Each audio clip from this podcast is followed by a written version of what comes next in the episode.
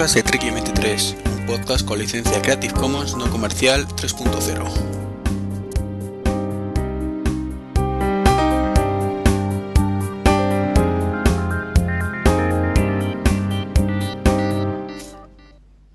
Muy buenas, ¿qué tal? Bienvenidos a este podcast número 87 que se está grabando el mes 25 de julio.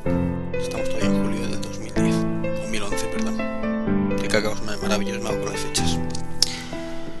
Bueno, pues eh, hace ya unas semanitas, el día 2 de julio, si no recuerdo mal, que grabamos el último podcast. Así que han pasado unas cuantas cosas muy interesantes que, quisiera comentar. Unas de Apple otras de Google principalmente.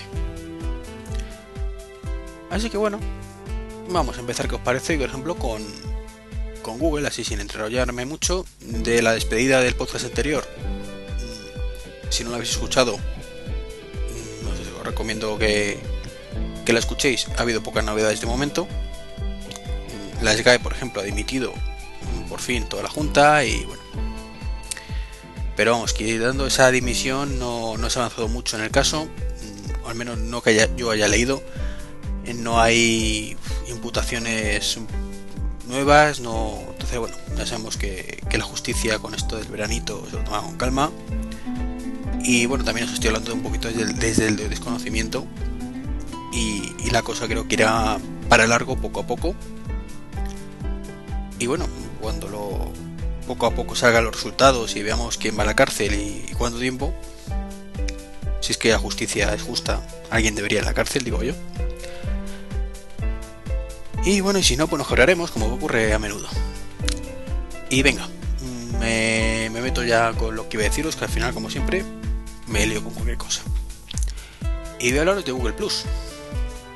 Esa red social que sinceramente cada día me gusta más, pero mucho, mucho, mucho.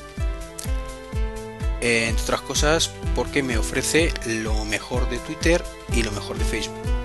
Mm, Bueno, Twitter todavía lo tengo ahí en mi corazoncito, pero es cierto que cada día utilizo más Google Plus. Y digo lo mejor de Twitter porque te permite eh, escribir prácticamente desde cualquier lado. Comenté en el podcast anterior, eh, puedes escribir desde Gmail, desde Picasa, desde calendarios, desde el propio Google Plus. Entonces da mucha facilidad para escribir, no tiene las limitaciones de 140 caracteres, con lo cual te puedes expandir un poquito más. Eso no significa que, que puedas escribir la Biblia, por poder puedes, pero no debes. Eh, no hay cosa más terrible en un- una red social que hacer como hace el amigo ironía de la vida. No, mejor dicho, ironías de la vida no.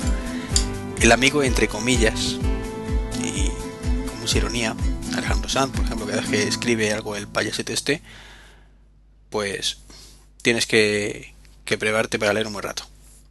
Por suerte, no he tenido que leer demasiadas soplapolleces suyas, salvo cuando ha cantado mucho que, que las ha retuiteado mucha gente por Twitter y al final te metes a, a curiosear.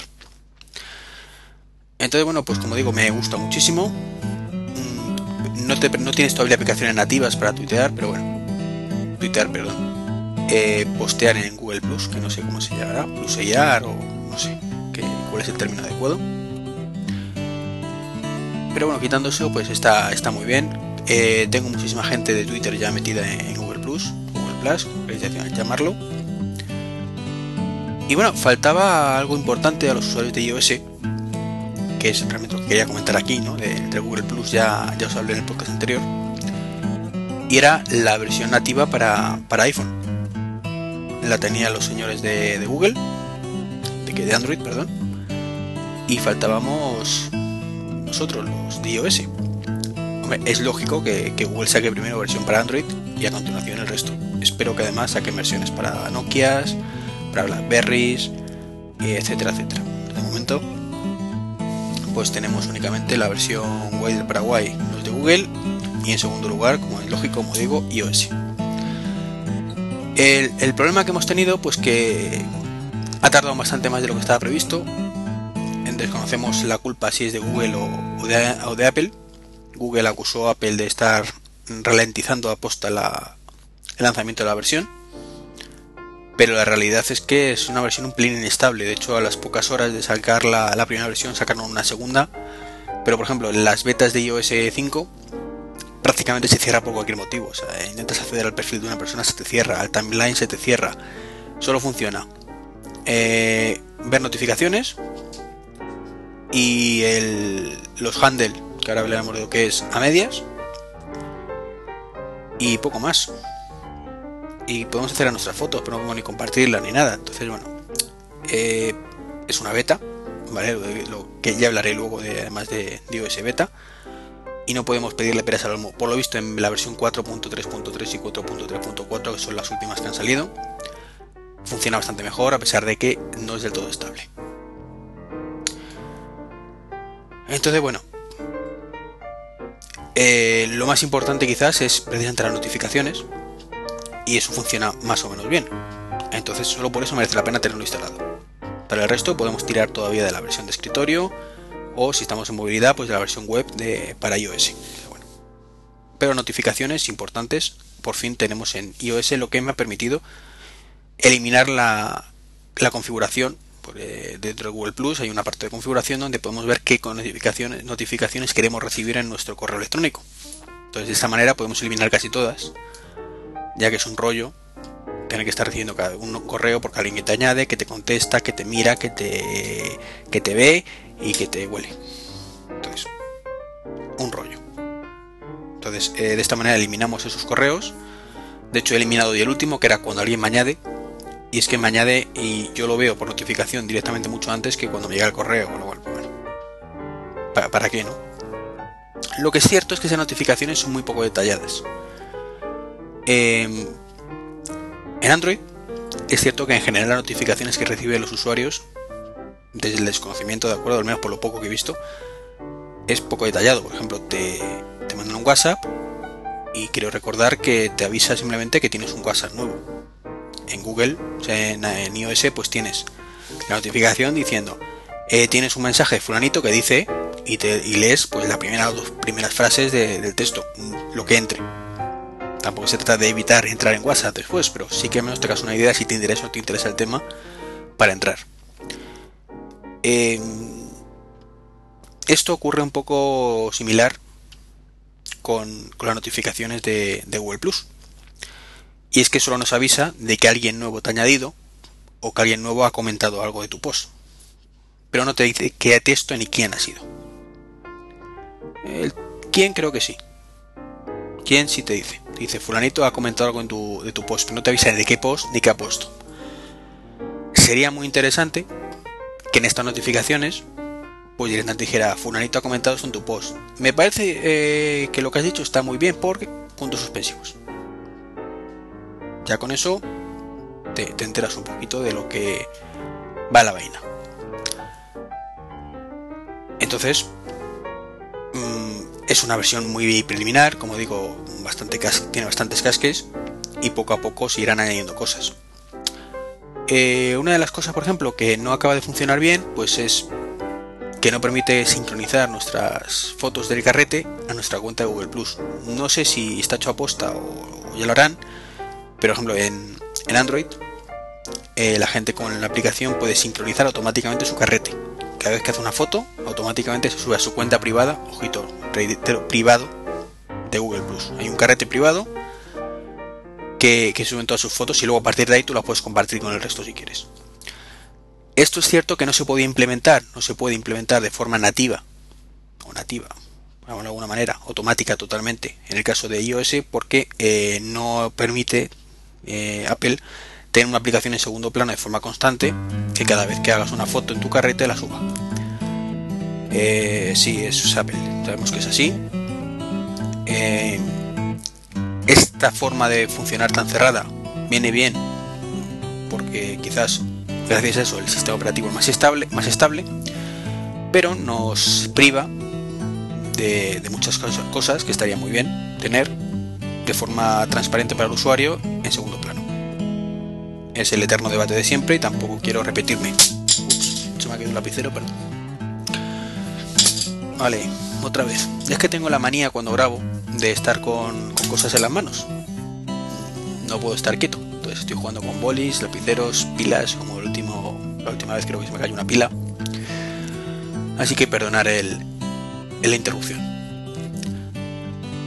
Y bueno, como iba diciendo, la, las fotos estaría muy bien, pero bueno, tienes una forma y es que cada vez que tú accedas a Google Plus, que cada vez serán más veces porque habrá más gente metida y participando más, si no se de la red social, cosa que espero y deseo que no sea así, pues automáticamente el mirar a tus fotos y las que son nuevas te las suba. O sea, no es exactamente tan guay del Paraguay como la versión Android, pero adaptándonos a las limitaciones del sistema operativo, pues tampoco es mala idea. Eso creo que no funciona. Creo. Como digo, yo tengo iOS versión 5 eh, en beta, entonces eh, ahí casca mucho y no hay forma de trabajar. Entonces, bueno, no, es un buen ejemplo. Hay un detalle gracioso, eh, por llamarlo de alguna manera, irónico, es que eh, vosotros os metéis en la página web de, Google Plus, hay un tour donde te explica cómo funciona, lo que hay, lo que no hay, y hay una funcionalidad que se llama Hola Hola.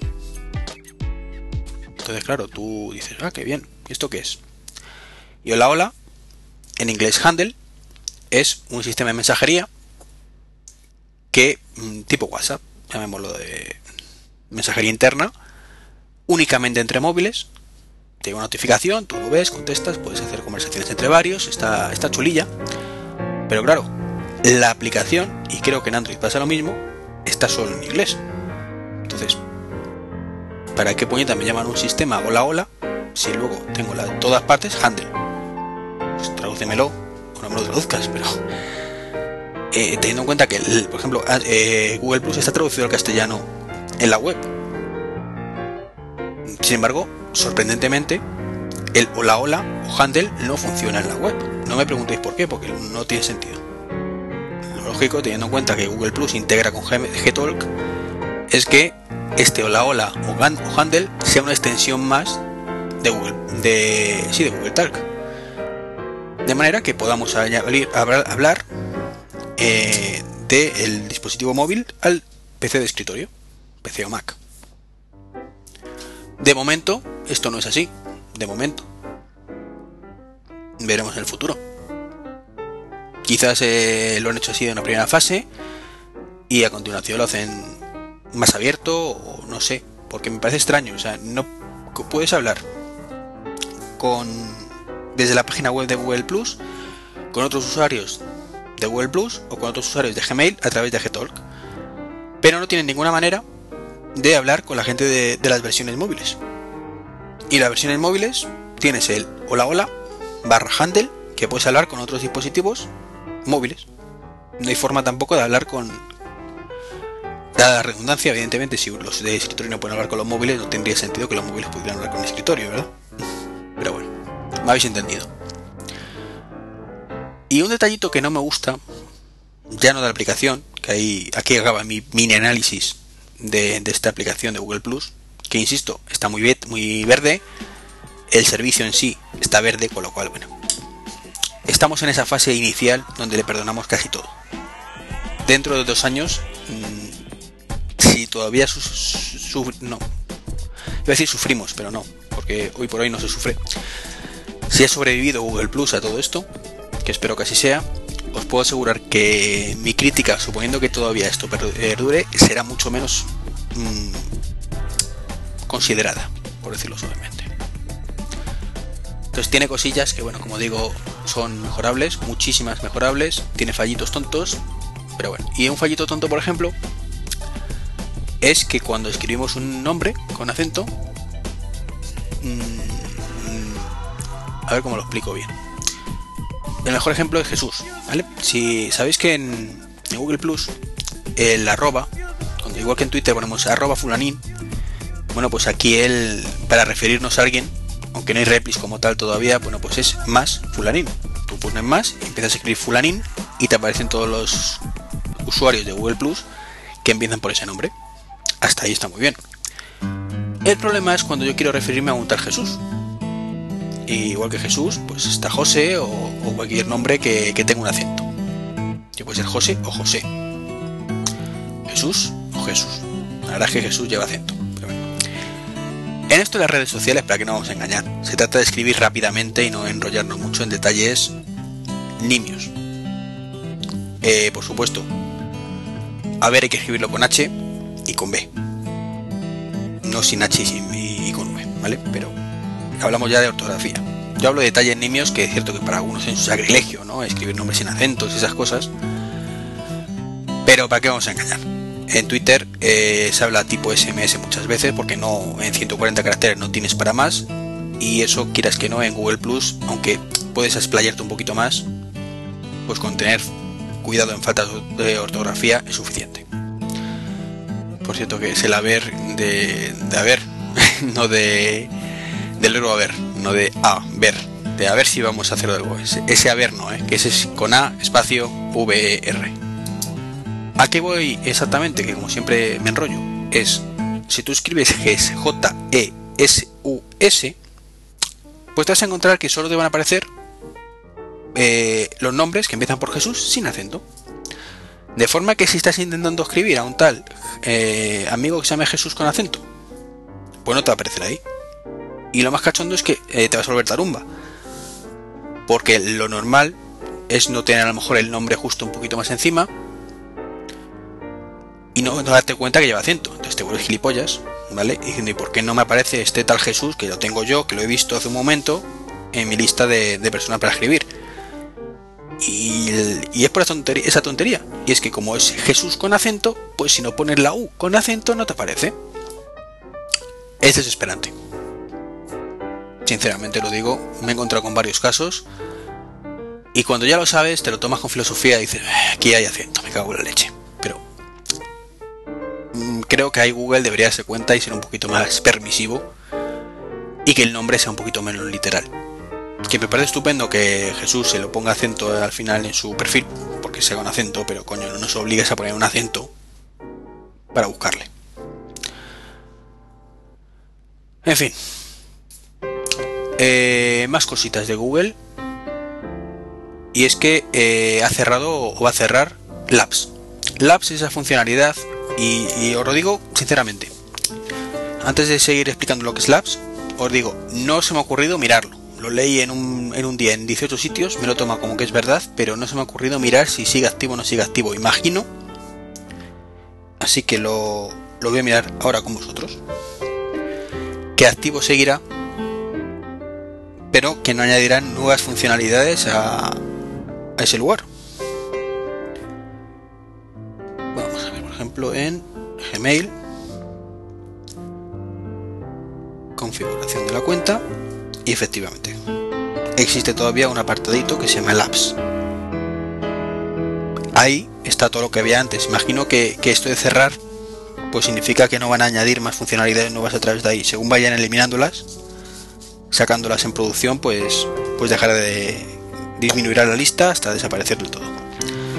Y es que como os decía, pues Google ha anunciado que, que Labs va a desaparecer, que, que, es la funcionalidad esta, pues que tienes un apartadito en diferentes servicios de Google llamado Labs, donde tienen funcionalidades para que la gente las pruebe si quiere.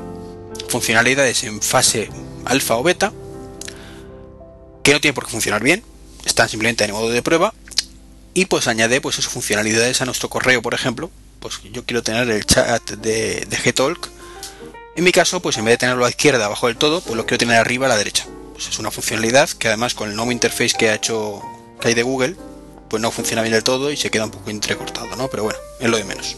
Es un ejemplo. pues Google ha decidido cerrarlo, es una pena porque es una, es una cualidad de, Google que teníamos ahí desde hace bastante tiempo, prácticamente creo que desde que salió Gmail. Y bueno, es una, pena.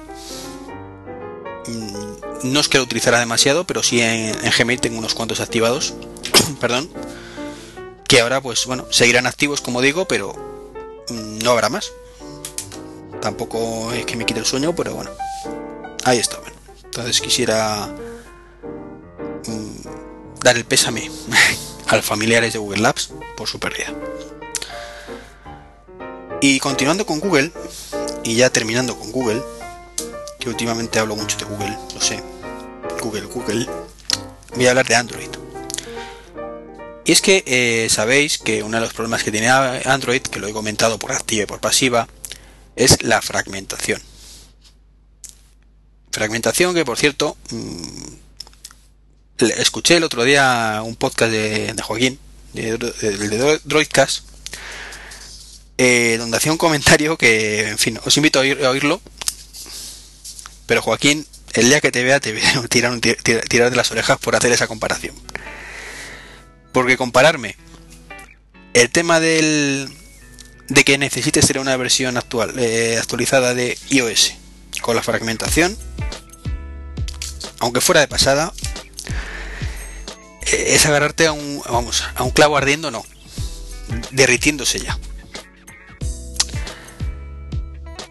Entonces, tirón de orejas, ya lo hablaremos tú y yo seriamente, que sé que esto lo escucharás en algún momento. Así que como espero verte en el EVE, lo discutimos ahí. Fin del mensajito para Joaquín García. Mensaje público. Y además os invito a que escuchéis su, podcast, que, es muy interesante. Seguro que lo hacéis eh, a menudo, pero bueno, Droidcast. Y por cierto, hablando de Droidcast, antes de seguir, voy a poneros una promo suya, hombre. Venga, empieza cuando tú quieras. Droidcast, el podcast, el podcast, el podcast sobre Android y muchos más. Androidcast, el pod, el podcast, no, eh, me he equivocado, empiezo. Androidcast, el podcast sobre Android y mucho más. Regular. Otra vez. No. Pero, ¿por qué dices podcast? Porque ahí pone el podcast. Pero no podrás. Venga, repítelo otra vez. A ver, mira. Droidcats, el Podrax sobre Android y mucho más. ¿Por qué dices Podrax? Que no, que no he dicho Podrax, mira. Droidcats, el Podrax sobre... el Podrax. que no lo he dicho, mira, ponlo verás. Di podcast. Droidcast, el Podrax sobre Android y mucho más. ¡Android! A ver, Droidax. Droidax. Esto me lo he pasado un poquito. Os voy a empezar. Ahora. Droidcast, el, pod, el podcast sobre Android y mucho más. No, grite.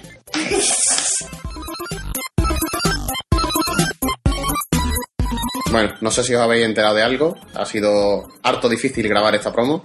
Pero bueno, solamente era para deciros que próximamente empezará la tercera temporada de Droidcast y esperemos que tenga una periodicidad adecuada. Un saludo y nos vemos en el podcast sobre Android y mucho más www.droidcast.es.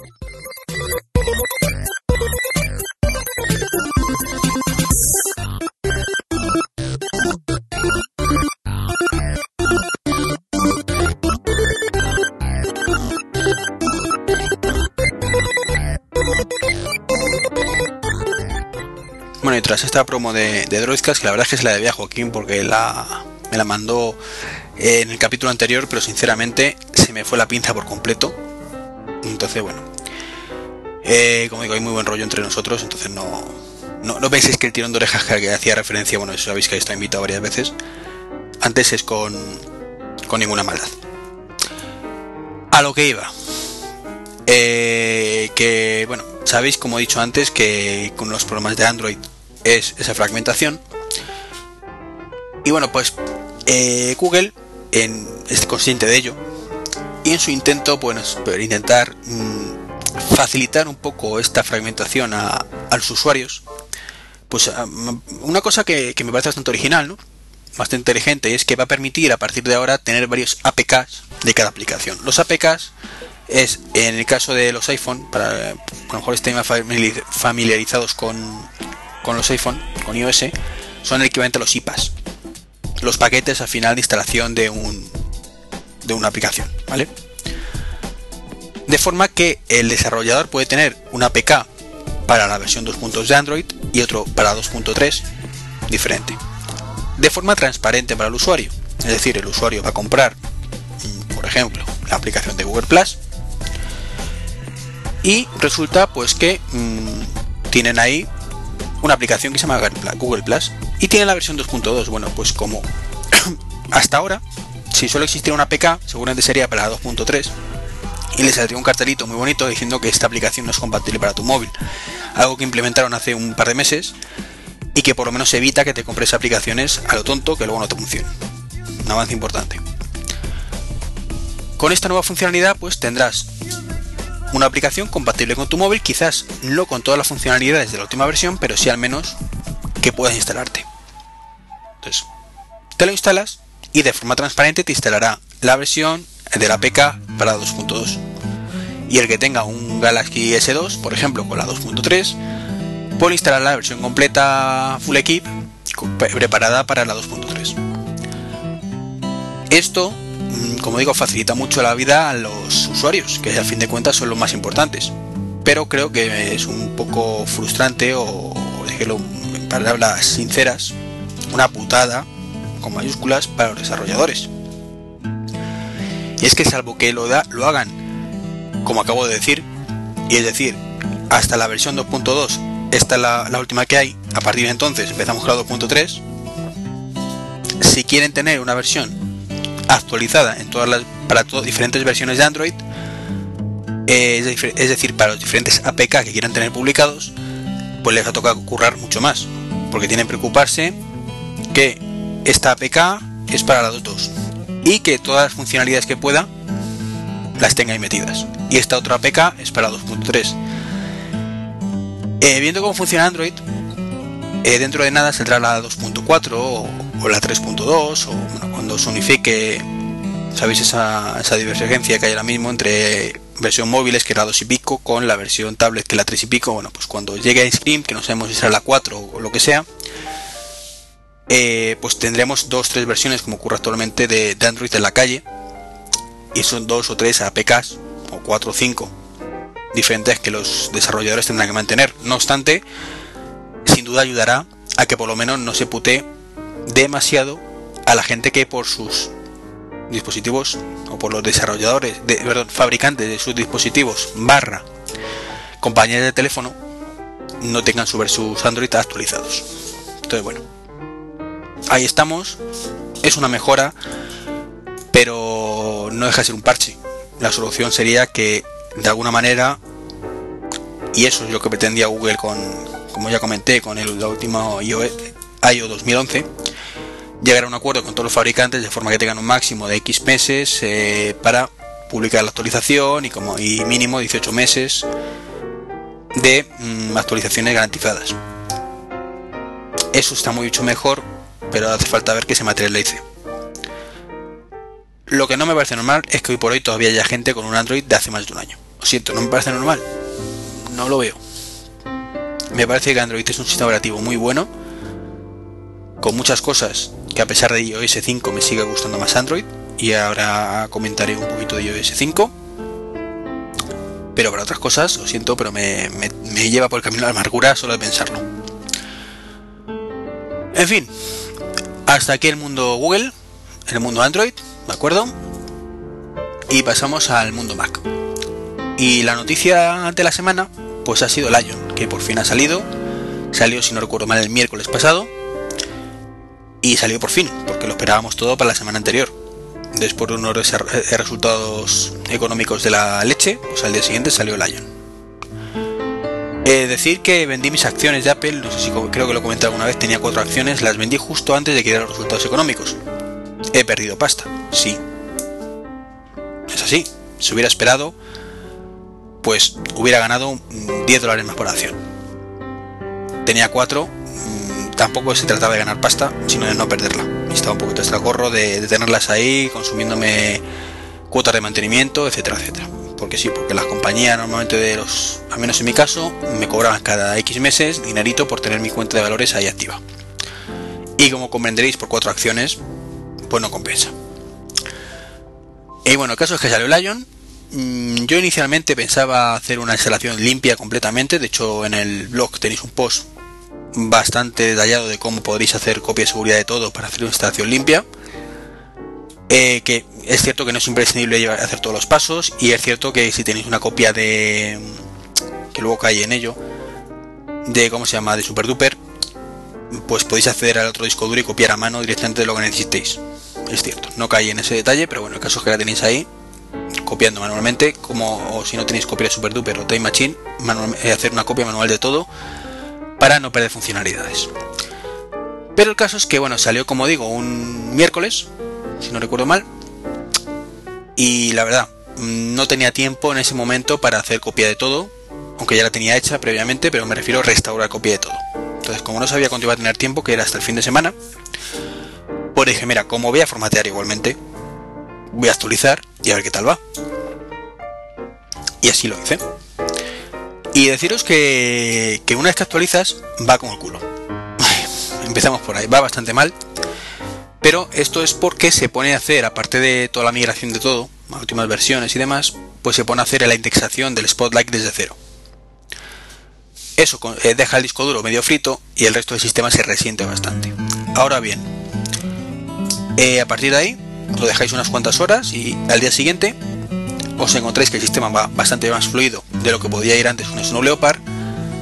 Eh, las bolitas de estas de balón de playa continúan, pero creo que eso es ya un mal endémico tanto instalación desde cero como actualización. Y como digo, el funcionamiento es como mínimo mínimo igual que iba con Snow Leopard. Eh, así que como tampoco he tenido tiempo el fin de semana, eh, creo que al final lo voy a dejar tal y como está y algún día que me cabré, pues formatearé. Pero digo que en general va bastante bien. Digo, si podía ir con Snow Leopard como iba, eh, esto que va bastante mejor, no me puedo quejar. Lo que sí es cierto, por ejemplo, es que eh, tiene un pequeño bucle, no sé si es bug pero vamos, que el caso es cuando actualizamos, porque también actualicé en el portátil, desde que pulsas en el usuario eh, con el que quieres acceder hasta que accedes, pasa un ratito. Cuando hasta que accedes, no, hasta que te pide la contraseña. Algo que normalmente era inmediato, aquí pasan 3-4 segundos. No me preguntéis por qué, yo creo que es un bug que enseguida lo solucionarán. De hecho, eh, como dato anecdótico, ha lanzado la versión 10.7.2 para desarrolladores con iCloud. ¿Qué significa esto? Que espera Apple sacar la 10.7.2 más o menos para septiembre y que ya quiere trastear con ella. Pero diréis, vale, ¿y la 7.1? Pues seguramente de aquí a 15 días la tendremos directamente en nuestros Mac, que será única y exclusivamente mm, solucionar bugs y bugs y bugs que hayan detectado en la primera instalación del iOS. No es más que eso por muchos desarrolladores que hayan probado, hasta no lanzas una cosa al público no te das cuenta de muchas cosas que, están ahí. ¿Qué me parece Lion? Pues mm, estoy un poquito decepcionado.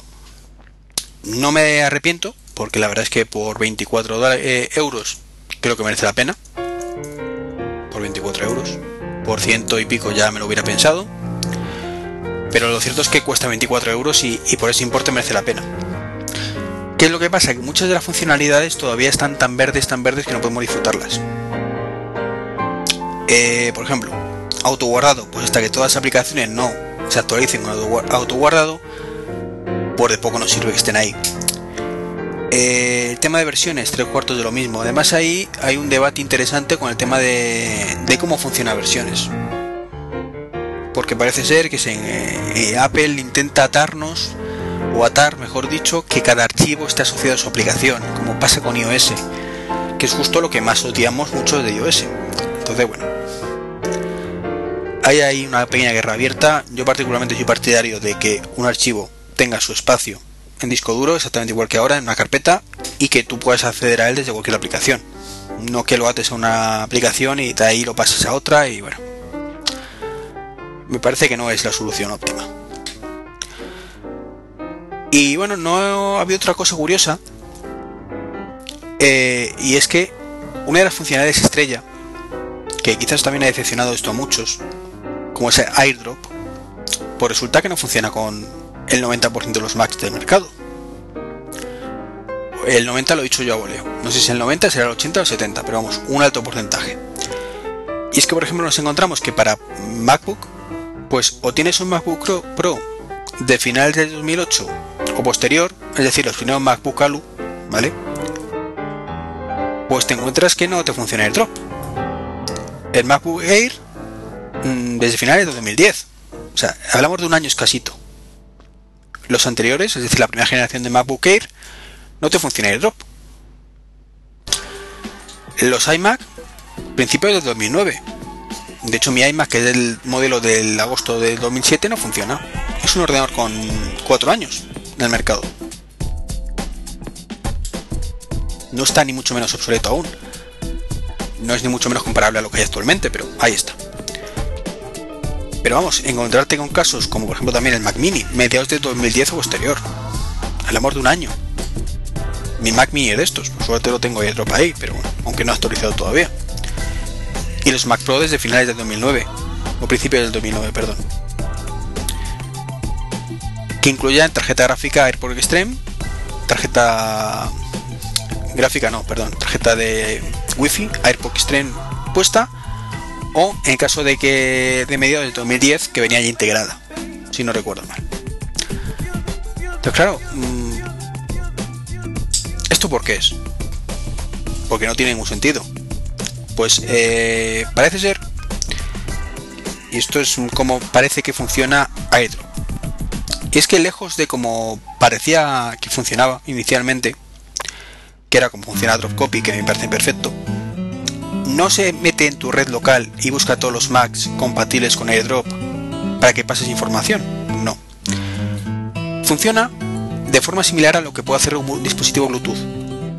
Es decir, eh, que son capaces de crear redes ad hoc, ad hoc, ¿vale? Que es entre dos dispositivos crear una red propia privada. ¿Y qué pasa? Que estos portátiles, estos, estos Mac, me acuerdo que son los de finales de 2008, 2009 y 2010, son los que incluyen tarjetas de, Wi-Fi, tarjetas de red inalámbricas, capaces de crear estas redes ad hoc. Ese es el misterio. O sea, no te conectas a una red y, pasas las cosas a través de la red, sino directamente el dispositivo comprueba constantemente otros dispositivos compatibles a su alrededor, estén o no en la misma red. Es más, puede que ni siquiera estemos conectados en ninguna red, simplemente teniendo con la, la tarjeta AirPort activa, nos aparecerá como compatible con AirDrop y podremos mandar archivos.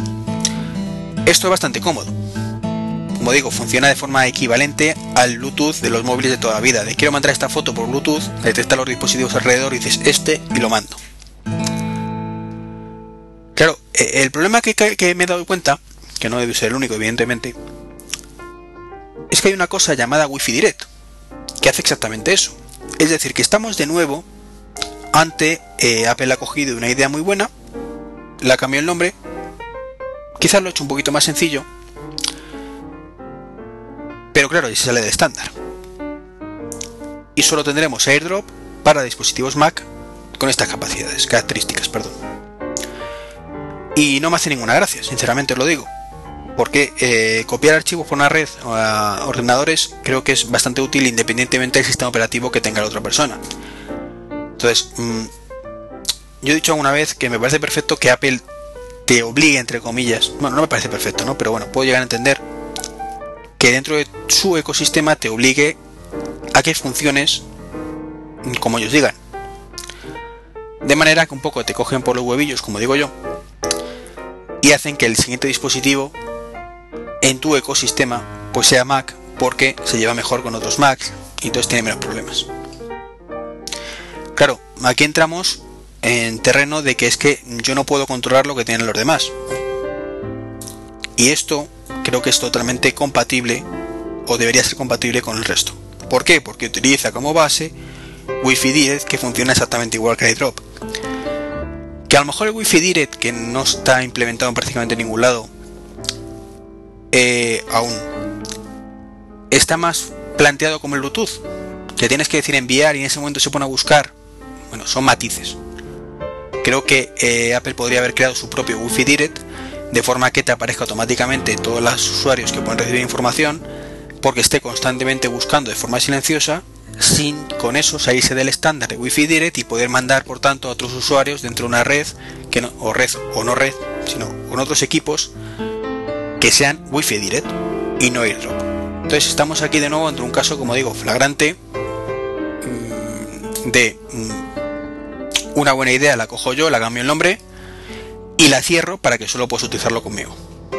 Entonces, yo soy el primero que en casos como el... ¿Cómo se llama esto? Que no me sale el nombre ahora. El puerto de comunicaciones, este chachipiruli que sacó Apple para mm, sus ordenadores, que no me... Thunderbolt no, Thunderbolt es la evolución que ha sacado, ¿de acuerdo? Em, mini DisplayPort, el DisplayPort, ¿vale? El mini DisplayPort, bueno, pues creo que es un avance respecto al HDMI en algunas situaciones y no me parece mal que lo saque, ¿por qué? Porque lo abre para que otros fabricantes puedan crear sus propios mini DisplayPort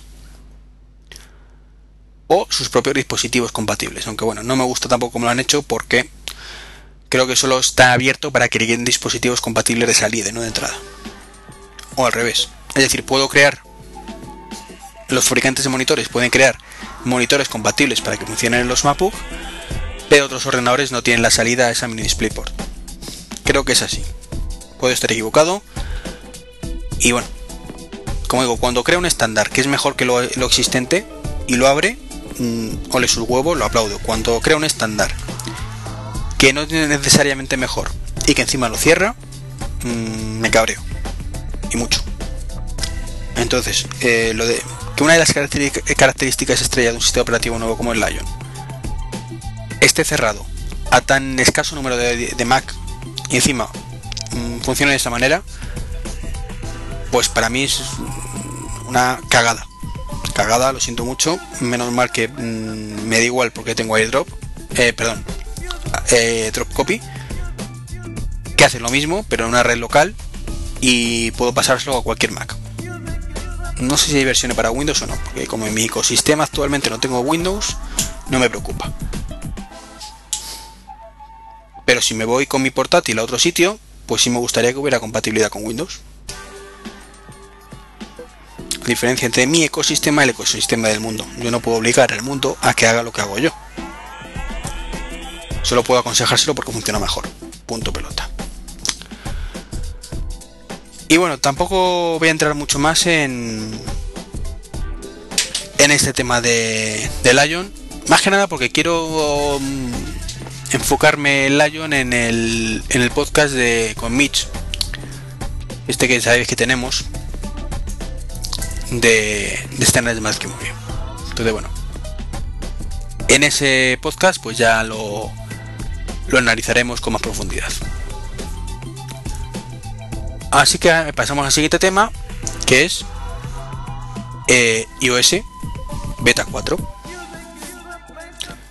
Y no quisiera hablar de iOS Beta 4 sin hacer algo que tenía que haber hecho en su momento, que creo que no lo hice, y que me fustigo por ello, sinceramente.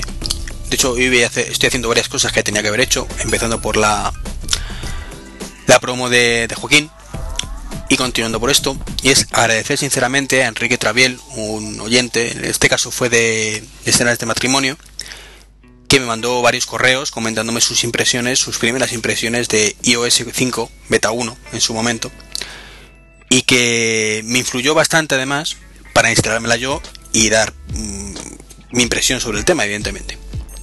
Entonces, muchísimas gracias Enrique. La verdad es que no, no me habría animado seguramente a instalar la beta 1 sin, si no hubiera sido por tus buenos comentarios hacia la beta. Y bueno, ves que ya hemos ido la 2, la 3, la 4 y seguramente calculo que 5 y 6 y RC. Eh, perdón, RC son de Microsoft Golden Master. Y bueno, tras estos agradecimientos comento que ha salido la beta 4 eh, vía OTA una OTA que aún quizás es un poquito verde y que supuso una descarga un poquito lenta. Eh, vía OTA significa sin necesidad de conectar al ordenador, ¿vale? Over the air significa. Y pues os ibais al menú de actualizar, los que tuviéramos la beta 3, ¿de acuerdo? Y se empieza a descargar la OTA. Son 130 megas, si no recuerdo mal. Y ponía pues 3 minutos, 4, o sea, 4 minutos para instalar, 3 minutos, 2 minutos, 1 minuto. Y ese quedó como 7-8 minutos, por eso digo que está quizás un poquito verde, no sé si es que se saturó en ese momento los servidores o qué ocurriría, pero me tiré un buen rato ahí con el minuto, mm, me acojoné bastante.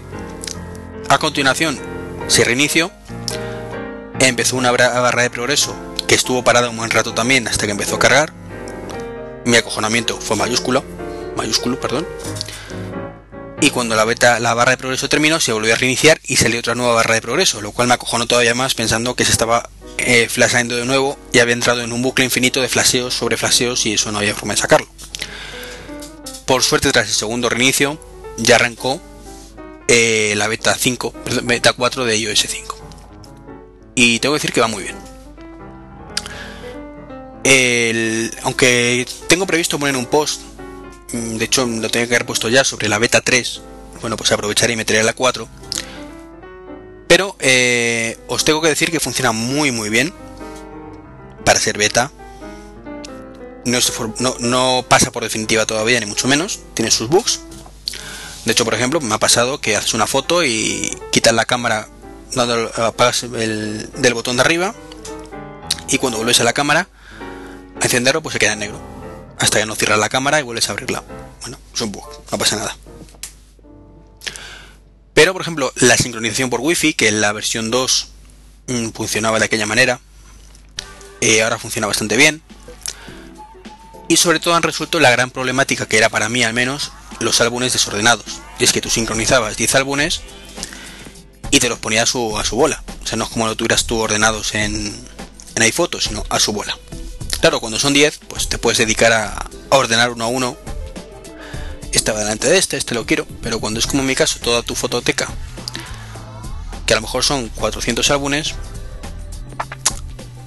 me he pasado, no son 400. Pero ciento y pico sí son, ¿vale? Pues te encuentras con un problemón. Un problemón que de hecho, mira, eh, por probar, sincronizaba 10 álbumes y ya está. Ya por fin con esta última beta, como ya los ordena, pues he vuelto a sincronizar más. No todos los que tenía, más que nada porque mmm, esta es la primera beta que sale con actualización, pero el resto hay que restaurar. Entonces, bueno, no me apetece estar sincronizando una y otra vez las fotos. Pero por lo menos ya esto está solucionado. Eh, ¿Qué más? Bueno, pues también tiene un pequeño bug en el tiempo. Te vas al tiempo local y muchas veces te pilla el anterior, no, no te coge el, el que estás tú en ese momento. Otras veces sí, es un poco aleatorio, no sé si es que han recortado que no se conecte siempre, sino cada cierto tiempo o cómo hacerlo. El caso es que esto funcionaba fatal, o sea, funcionaba perfecto en la beta 1, funcionaba fatal en la beta 2, en la beta 3 volvió a funcionar perfecto y ahora está un poco a medio camino. Pero vamos, en general me está gustando mucho, creo que los que tuvieran miedo a que su sistema fuera inestable, ojo, sigue siendo inestable, de hecho os he dicho, eh, Google Plus o Google Plus funciona como el culo, funcionaba como el culo en la beta 3 y lo primero que hice fue probarlo en la beta 4 y sigue funcionando como el culo. Y otras aplicaciones, bueno, pues también tienen, se cierran más fácilmente y demás, pero son bastante utilizables. Por ahora con lo que me he pegado, llevo tres días con, con esto y tampoco he tenido tiempo para, para pegarme mucho, pero vamos, ya la versión 3 iba bastante bien. Imagino que la versión 4 no irá demasiado peor en algunas cosas y solo irán a mejor en otras. Además va muy muy fluida. O sea, eh, creo que va más fluida que en su momento iba la, la beta 3. Mm, perdón, quería decir no la beta 3, sino la, la 4.3.3. Que fue la última versión estable que yo puse en el, en el iPhone. Entonces, si sois desarrolladores, porque esto evidentemente si no no funciona, y queréis trastear un rato, yo creo que ya está en condiciones. O sea, las vean dos betas sobre todo la 2 estaba de aquella manera y era un poco desesperante, pero ahora ya como, como móvil operativo, digámoslo, con la beta 3 y 4 sobre todo, se puede funcionar bastante bien. Y una cosita que, volviendo al Ion, que se me había olvidado comentaros, es que sorprendentemente de, eh, va a salir una llave USB en agosto. Va a costar un poquito más cara, no recuerdo la cifra exacta, no la tengo aquí apuntada. Pero parece que Apple ha reculado con el fin de los formatos físicos y va a venderlo en un llave, USB en la Apple Store, como digo, en agosto, finales de agosto. Pero bueno, está bien porque nos ahorraremos tener que descargar lo mismo en cuatro equipos diferentes, aunque eh, existe la posibilidad de exportarlo el DMG que tiene dentro de la instalación a un disco, un DVD, instalar desde ahí. O un disco duro externo, una llave USB. Es decir, que, que esto que nos va a vender Apple lo podemos hacer nosotros mismos y que seguramente no hubiera costado mucho que Apple en la instalación dijera, ¿quieres generar un disco de instalación? Sí. ¿O una llave de USB de instalación? Sí. Métela, te la genero. Pero no. Apple, que le gusta muy poquito el dólar, pues ha pensado, hmm, me callo y saco por 70 dólares, por decir una cifra, que no, insisto, no sé la cifra exacta, pero era más caro que, que el normal y les vendo yo ya la llave USB con eso. Me parece perfecto que lo vendan, no me parece tan perfecto que te obligan a esperar agosto si quieres tenerlo, salvo que seas un poquito usuario avanzado o espabilado y las por internet cómo hacerlo. Y junto a a esto de a este lanzamiento masivo que hubo esta semana, junto al año exactamente, bueno, pues también renovó la gama de MacBook Pro, perdón, de MacBook Air, que ahora ha puesto Core i7 y Core i5. Core i7 y 5, no lo sé. Eh, la verdad es que solo tengo apuntado que, los han renovado y tampoco quería, quería pasar un poco de, de sobre ello. Igual que el, que el nuevo Mac Mini. En ambos casos, pues con, es que no sé si han puesto Core i5, i7 o Core i3 y i5. Estoy dudando. Esto, como siempre sabéis que grabo en directo. Así que, como es directo, me voy a meter en la store.apple.com, perdón, .es, .com barra es, perdón, que siempre me lío. Y vamos a ver el air que tenemos.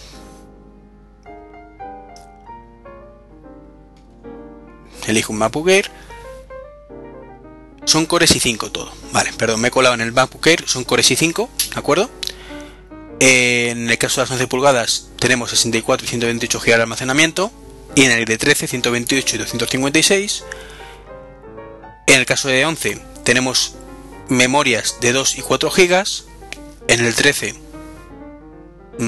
4 GB, ¿de acuerdo? En el de 11, procesador Core i5 a 1,6, como he dicho, y en el de 13 Core i5 a 1,7, un pelín más rápido. La gráfica las ha mejorado, de las son las 3000 de Intel y pues ahora incluye Thunderbolt y por supuesto el Ion. Esas son las mejoras. Los benchmarks que han salido son impresionantes, ¿vale? A la altura de los MacBook Pro de hace escasamente un año. Y luego también tenemos, como he dicho, nuevos Mac Mini, que también incluye el puerto Thunderbolt y que eh, también en este caso se han puesto Core i5 para las versiones normales y Core i7 para la server. Con eh, el detalle curioso que han eliminado la unidad óptica, por fin, por fin entre comillas, han eliminado el SuperDrive. De hecho han abaratado un poquito creo los, los Mac Mini. Y ahora mm, físicamente son todos como el MacBook, como el Mac Mini Server. Lo que pasa es que en el caso de los normales, aparte de tener Core i7, memoria de 2 y 4 GB, pues tenemos un disco duro. Mientras que en el caso del server, pues la ranura donde antes estaba el, DVD, la unidad SuperDrive, pues han dejado hueco para un segundo disco duro que, según creo, si compramos el normal podemos poner por nuestra cuenta y si no, pues ahí está ya para ya viene montado dos, discos duros de 500 GHz. Eso es un poquito la diferencia que hay. Aparte, pues que por ejemplo la, versión baratita es un 2,3 eh, y 500 GB de disco duro, un Core i5, la versión cara de 799 es un 2,5, 500 GB también y un Core i5 con 4 GB de RAM. El barato 2 GB únicamente. Y la gráfica pues parece ser que es un H Radeon 6630 versus la HD Graphics 3000 que trae la otra. Curiosamente la versión server ¿Cómo se nota que estoy leyendo, verdad? Trae también la versión baratilla de la tarjeta, o sea, no, entiendo por qué siendo 999 euros, pero bueno. Y trae un i7 de, 2, de 4 núcleos a 2 GHz y 4 GB de RAM, pero en fin. Eh, quería hacerlo de pasada por esto, porque al final lo único que estás haciendo es leer y poco aportar. Pues mira, son mucho mejores que los anteriores, merecen mucho más la pena si merecían ya de la otra. Nosotros merece más la pena comprarlos. Y bueno, en mi caso, que lo utilizo como media center, me basta y me sobra el que tengo. Si estáis pensando en un media center, compraros un Mac Mini que es cojonudo. Y está. Y se me ha pasado comentar en iOS 5 un, detallito, ya que con el tema de Android he comentado que había cosas que me gustaban en Android más que en iOS, y es la instalación de programas, que desde no, no, no, es, novedad de iOS 5, sino ya lo tenemos en la 4.3.3 y 4.3.3 en adelante y es que cuando podemos comprar una aplicación desde iTunes y automáticamente mm, descargarla en nuestros dispositivos. El problema es que para eso deberemos estar en casa al final, porque o bien eh, lo instalamos desde nuestro dispositivo directamente, o bien tenemos que estar en iTunes. En Android eh, tienen una página web, que es el Android Market, que permite precisamente acceder desde cualquier momento, desde cualquier lugar, en cualquier momento, a la tienda. De esta manera, nos podemos meter a la tienda, comprar cualquier aplicación y automáticamente estemos donde estemos. Y recalculo, estemos donde estemos. Que se vuelque a nuestro dispositivo móvil. Esto, por mucho que sea un avance lo que ha hecho Apple, mm, creo que le dan mil vueltas. No sé vosotros qué pensaréis. Entonces, bueno, pues quería hacer este pequeño llamamiento. Suplica a Apple de por favor un iTunes Store o una App Store en formato web. Existe algo parecido, perdón. Nos permite consultar las aplicaciones, pero no comprarlas. Así que lo dicho, Apple, por favor, escucha nuestras plegarias y una paginita web muy maja que podamos comprar nuestras aplicaciones. Esto es lo que tengo que comentar de, Apple. Con una excepción. Y es que tuve un problemita de sobrecalentamiento con mi MacBook de aluminio. Sabéis que no tengo el Pro, tengo el de 2008, el que salió ahí durante 6 meses, que nos jodieron vivos, sin puerto fireware. Y bueno, estaba moscadillo y fui al Apple Store. Y allí pues me atendió un, un Genius, curiosamente ese mismo que me arregló el problemilla de, no, no, el que me atendió la primera vez que fui a... No, no es el que me lo arregló del todo, sino el anterior. El problema del micrófono en, en el iMac. El tío la verdad es que muy amable.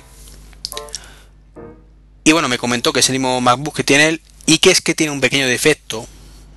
Por supuesto, él no lo llamó defecto de fabricación.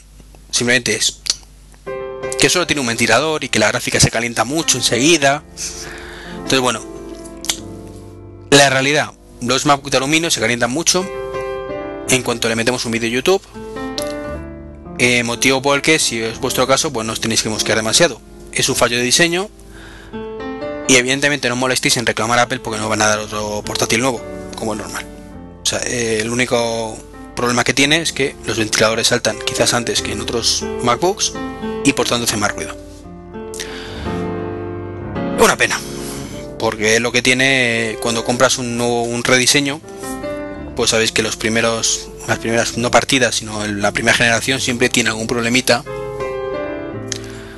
Pero bueno, es lo que hay, simplemente si estáis en mi situación, pues que sepáis que normal y, ya está.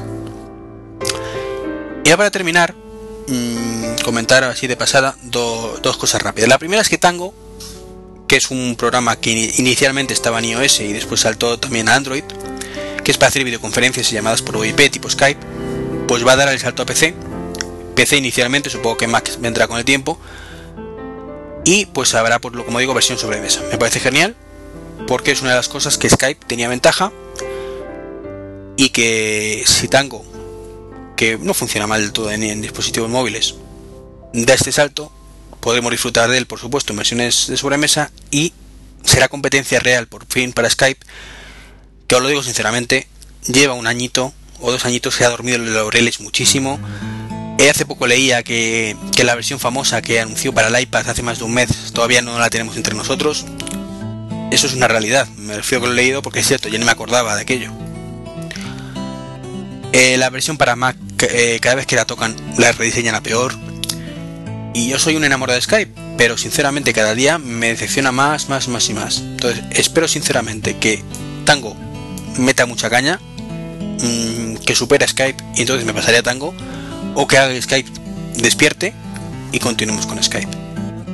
Pero necesita algo que anime un poquito el, percal. Eh, luego, así en plan últimas noticias, pues que la sede de Barcelona pues ha sido elegida de nuevo para tener el Mobile World Congress hasta el 2016. Eh, me alegro, sinceramente, porque creo que lo estaban haciendo genial. Lo único que me entristece es que no lo han. Esto cierra las puertas a que Madrid lo hagan alguna vez, que no sé ni siquiera si ha sido candidata. Porque lo tengo complicado para irme a Barcelona a una cosa de estas. Y como a mí no me mandan invitaciones de nada, pues. De estas invitaciones guays que te mandan con el AVE incluido y el hotel y tal para que la veas. Pues. Mm, me jodo y me pierdo la feria. Ya que el Simo en Madrid se fue a la mierda, porque ya no me hace la pena ir, pues estaría bien. Pero en cualquier caso, mm, coñas aparte, me alegro muchísimo de que se mantenga en España un año más. Bueno, un año más, no, cuatro años más. Y por mí que se quede para siempre, sinceramente. Y ya por último, para despedirme, que ya me estoy enrollando, eh, una, una horita de podcast no está mal. No está mal. Eh, quería mandar un saludo muy fuerte, un abrazo y besos y estas cosas típicas, con todo el cariño, a la gente de Barcelona, con el que me reuní en una quedada cuando estuve hace un mes más o menos. El, yo fui para una convención de Sardec, que sabéis que es otra de mis grandes aficiones, la Weekend 3 concretamente, y bueno, pues hicimos una quedada rápida en el Apple Store, pues eh, conocía o desvirtualicé, mejor dicho, a Osimar, a Cartoon, a Ariadna, o sea, Ari para los amigos, a quién más, a, Ernesto, a Ernst, a María, a la bichita, a Memphis Grain y Tinoteros. Bueno, a Memphis y a Tina ya los conocía en persona de, del del año pasado, a Alcanas, eh, no sé, ahora mismo me, me, quedo en blanco siempre que digo un montón de nombres y espero que no se me haya olvidado nadie. Si es así, perdón, mil perdón.